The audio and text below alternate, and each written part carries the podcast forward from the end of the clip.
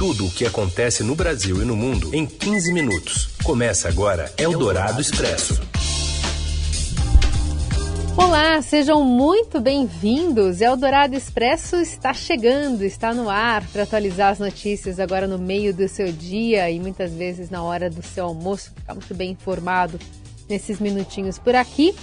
Nessa edição, sou a Carolina Ercolim, apresento para você os destaques desta segundona, 10 de janeiro. Vítimas do acidente em Capitólio têm seus corpos identificados e outra cidade mineira emite alerta para rompimento de barragem pelas fortes chuvas. O governo federal pede uso de autoteste para Covid como ferramenta de apoio à Anvisa. E ainda as novidades no elenco dos times paulistas e os vencedores do Globo de Ouro em cerimônia atípica nos Estados Unidos. É o Dourado Expresso. Tudo o que acontece no Brasil e no mundo em 15 minutos. A gente começa direto do Capitólio, informações com o repórter Emílio Santana, com atualização sobre a identificação das vítimas né, desse acidente fatal do último fim de semana. O Emílio. Dois dias após o acidente na região dos Quênios, em Capitólio, Minas Gerais, o corpo das dez vítimas já foram identificados. Nem todos, no entanto, foram liberados para as famílias. No Instituto Médico Legal de Passos, cidade a cerca de 70 quilômetros de Capitólio, a movimentação de familiares continua intensa. Muitos vão ao local para fazer o reconhecimento dos corpos e exames de DNA. Esses exames serão enviados para Belo Horizonte e têm até 30 dias para serem concluídos. O movimento de turistas e no comércio local já começa a ser sentido na pequena cidade de Capitólio, de cerca de 8 mil habitantes. Reflexo do violento acidente na região dos Canyons, a expectativa é que a procura por turistas caia drasticamente durante os próximos meses. Enquanto isso, as chuvas não param no estado de Minas Gerais. A prefeitura do município de Pará de Minas emitiu um alerta para os moradores da sua cidade e de outras seis para que deixem suas casas pelo perigo de rompimento de uma barragem. O comunicado foi emitido na noite de domingo. E nesta segunda pela manhã, equipes da Prefeitura e da Defesa Civil vistoriaram a barragem para ter certeza das condições. As chuvas intensas que atingem o estado de Minas também obrigaram mineradoras a paralisarem sua produção por questões de segurança.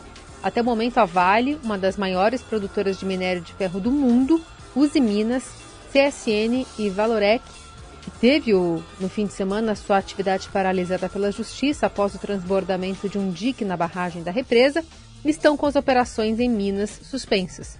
Segundo os especialistas consultados pelo Estadão, Apesar da suspensão, ainda é cedo para prever o impacto nos volumes de produção de minério esperados para este ano e se haverá pressão em relação aos preços da commodity, tendo em vista que o Brasil é um dos principais exportadores do insumo.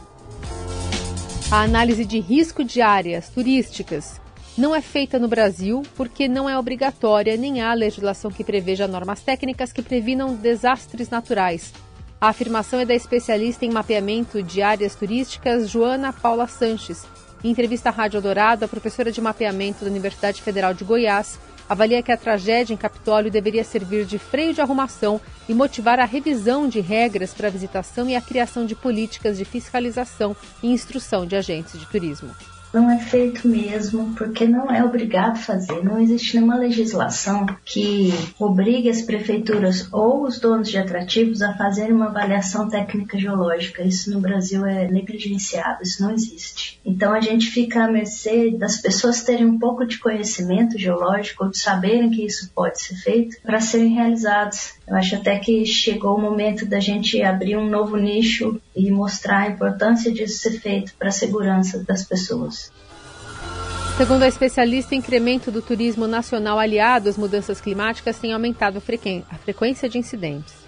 Locais que foram antropizados, como barragens de minerações ou rios, ou quando a gente impermeabiliza a planície de inundação em rios na cidade, isso acarreta sempre em inundações que são naturais se aquilo não tivesse construções em volta. A gente tem que lidar com a dinâmica da terra. Teve um professor agora que, numa das entrevistas, falou muito bem que as rochas dão sinais, só a gente só precisa aprender a ler. Eldorado Expresso. O Ministério da Saúde por parte do ministro Marcelo Queiroga, disse que, ao contrário de janeiro de 2021, quando o país passou por uma escassez de medicamentos usados na intubação de pacientes, o Ministério tem estoque suficiente para distribuir às redes municipais e estaduais em caso de aumento de casos graves de Covid. Segundo Queiroga, o estoque garante que uma demanda como a do pico da pandemia possa ser atendida durante três meses. Houve uma menor necessidade de leitos de UTI e os próprios estados e municípios pediram a sua desabilitação. Então, no pior cenário, nós temos uma capacidade de duplicar os leitos de terapia intensiva, se esse for o caso. Mas eu queria tranquilizar os brasileiros que o Ministério da Saúde tem provisões. Nós temos estoques reguladores, por exemplo, do kit de intubação orotraqueal, para garantir, por exemplo, que consigamos abastecer estados e municípios com aquela capacidade máxima de consumo que houve no pico da pandemia por um período período de três meses. A indústria brasileira hoje também tem uma capacidade de produção e de resposta maior. Para o ministro, o quadro do Brasil com relação à Omicron deve ser semelhante ao de países como Reino Unido, França e Estados Unidos, com aumento de casos sem um aumento proporcional de internações e óbitos. Ainda segundo ele, o governo deve decidir nesta segunda pela redução do tempo de quarentena de 10 para 5 dias para pessoas assintomáticas e de sete dias para pacientes com sintomas leves de Covid. O Ministério também é, deve decidir sobre a sugestão enviada à Anvisa pela flexibilização de entrada de pessoas vindas do países, dos países da África que tiveram a sua, a sua entrada suspensa desde o ano passado por conta ainda do avanço da Omicron. Nós temos um cenário pandêmico de uma certa incerteza em face da variante Ômicron, com aumento de casos, mas nós temos a esperança que não haja uma explosão de internações hospitalares e também um aumento proporcional de óbitos, porque a nossa população está fortemente vacinada. Hoje teremos uma definição acerca da questão da quarentena daqueles que contraem, por exemplo, a variante ômico para encurtar esse período. A Agência de Vigilância Sanitária encaminhou uma sugestão de flexibilizar a restrição dos cidadãos da África, dos países que estavam vedados em função da variante ômico. Um gabinete que trata desse assunto, composto pelo Casa Civil da Presidência da República, a Justiça e a Saúde, deve analisar essa questão. Ainda falando sobre pandemia, o Aeroporto Internacional de São Paulo, em Guarulhos, registrou cancelamentos de voos nacionais e internacionais nesta segunda-feira. O problema também ocorre no aeroporto de Congonhas, na zona sul da capital. Ao menos 19 voos da Latam serão remarcados no terminal. Os cancelamentos são causados pelo aumento do número de casos, não só de Covid, mas de influenza, que atingem funcionários das companhias e afetam voos em diversas áreas no Brasil. Somente a Latam cancelou 52 voos nos aeroportos de São Paulo, sendo 19 internacionais. Ao todo, desde o último sábado até o dia 16 de janeiro, serão 121 voos cancelados. Eldorado Expresso. O governo pede à Anvisa o uso de autoteste para a Covid como ferramenta de apoio. A repórter responsável por essa apuração exclusiva do Estadão, Lorena Rodrigues, tem as informações e traz aqui para você. Oi, Lorena, boa tarde. Boa tarde, Carol. O Ministério da Saúde concluiu que o autoteste para o diagnóstico de Covid-19 pode ser uma importante ferramenta de apoio na contenção do vírus. Eu conversei agora há pouco com o secretário executivo do Ministério da Saúde, Rodrigo Cruz, e ele disse que enviará à Anvisa uma nota técnica com essas conclusões da pasta e vai pedir que a Anvisa avalie o tema. Hoje, no Brasil, por determinação da Agência Nacional de Vigilância Sanitária, não é permitida a venda de exames para serem feitos em casa, que são aqueles exames de antígeno. Só as farmácias que realizam esse procedimento. Esse tipo de exame tem uma sensibilidade considerada alta, ou seja, ele pode ajudar aí no diagnóstico da Covid-19. Porém, não é a mesma sensibilidade, não é a mesma eficácia que outros exames que são feitos em laboratórios, como o PCR. E há também ali o risco do erro do paciente fazer o próprio exame, né? Mas o secretário enfatizou que esse autoteste pode ajudar mais gente a testar, apesar de não ter a mesma eficácia do diagnóstico feito por profissionais de saúde. Ele enfatizou que a mensagem é que esse tipo de teste é uma ferramenta de apoio e não substitui o diagnóstico do laboratório ou do hospital. Ele até me falou: se a pessoa faz o teste em casa, está com sintoma, o teste deu negativo, vai no posto de saúde, se certifica desse diagnóstico. Esse autoteste, ele é o mesmo oferecido nas farmácias, ou seja, se for liberado, a pessoa poderá comprar na farmácia e fazer em casa, ter um estoque em casa, fazer toda vez que for encontrar com alguém, ou toda vez que tiver algum tipo de sintoma. Eldorado Expresso.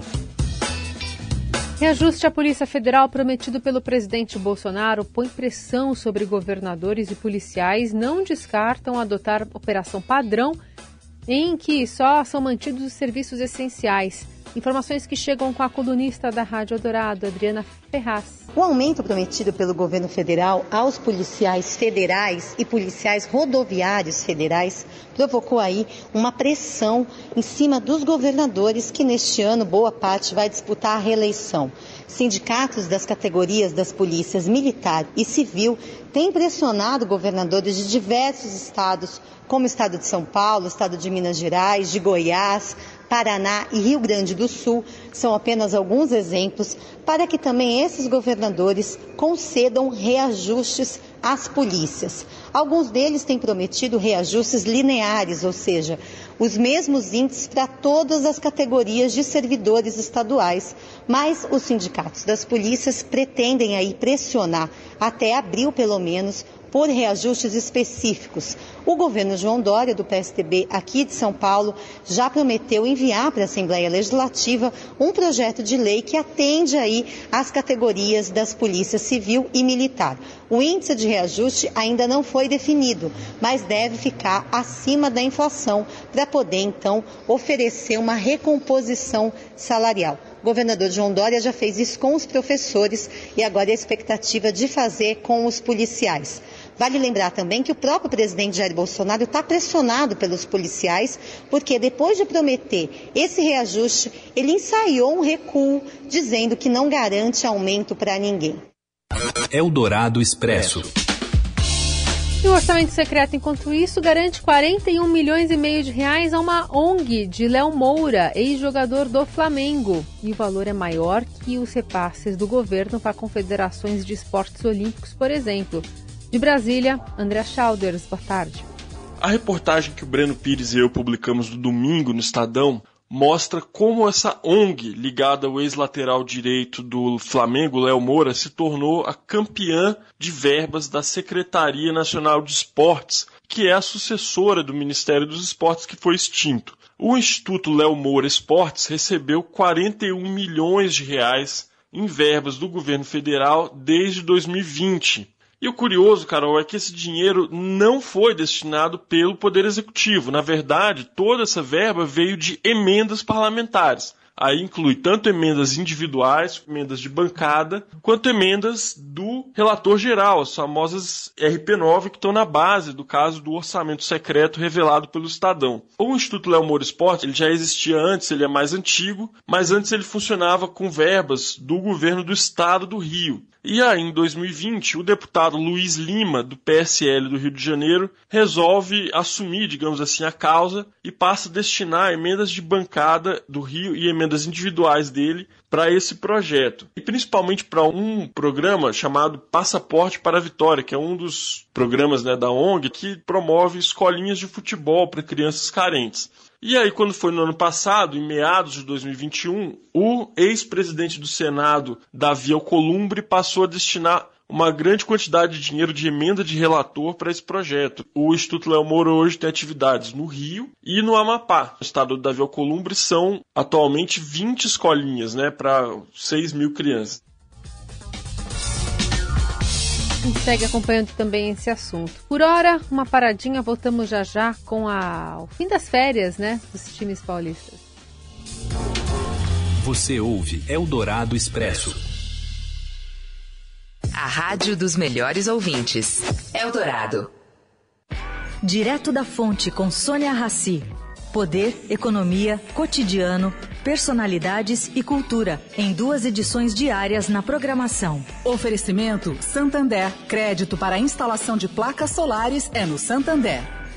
Já pensou em ter o seu conteúdo original produzido pelos melhores jornalistas com a chancela do Estadão? Agora isso é possível. Numa era digital em que o marketing de conteúdo é um dos melhores caminhos para a sua empresa crescer, você pode contar com uma fórmula pensada para o sucesso. Sua marca e os temas que ela domina, mais a expertise do Estadão para comunicar isso do melhor jeito possível, igual a uma estratégia perfeita para conquistar novos clientes. Além disso, garantimos as técnicas mais avançadas para acompanhar e analisar os resultados do seu projeto. E tem mais: você pode até colocar uma matéria da sua empresa na homepage do Estadão, impactando nossos mais de 40 milhões de usuários mensais. Já pensou? Ficou interessado e quer saber mais? Acesse bse.estadão.com.br. Estadão Blue Studio Express. Vamos criar a sua comunicação juntos.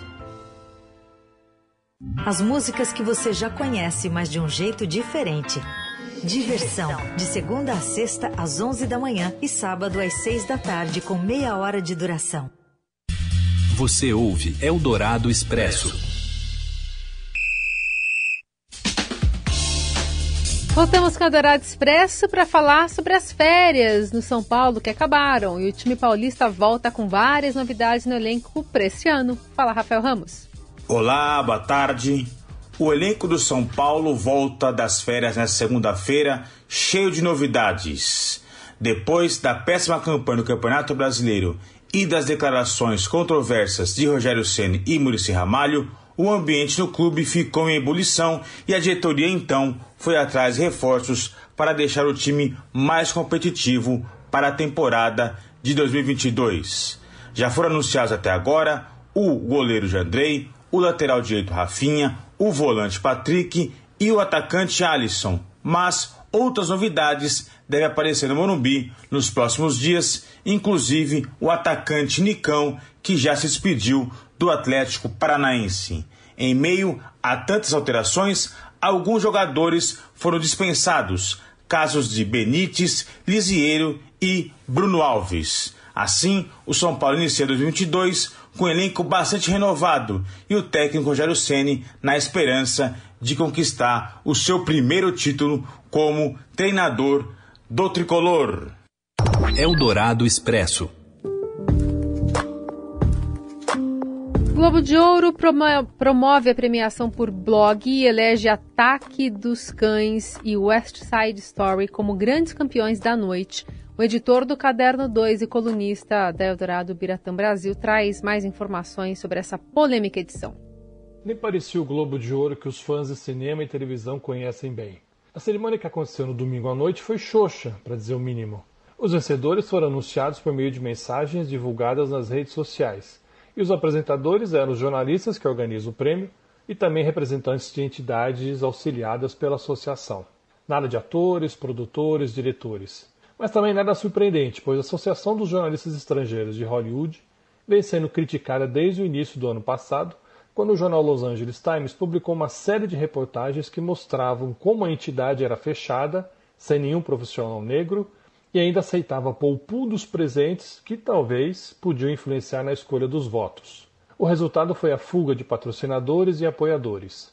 Astros como Tom Cruise chegaram a devolver estatuetas conquistadas em anos anteriores o Globo de Ouro caiu em descrédito total. Foi obrigado a mexer em seu regulamento, a ser uma entidade mais transparente, e a cerimônia de domingo, que muitos diziam que podia não ter acontecido, foi uma tentativa de mostrar essas mudanças. Acabou premiando Ataques dos Cães e West Side Story, filmes realmente muito bons. Agora, resta esperar por novas mudanças e quando, ou mesmo se, o mercado vai perdoar. E todos os detalhes, a lista de vencedores você acompanha também publicada no Estadão. A gente vai ficando por aqui. Amanhã tem mais Eldorado Expresso. Uma boa semana a todos. Você ouviu Eldorado Expresso tudo o que acontece no Brasil e no mundo em 15 minutos.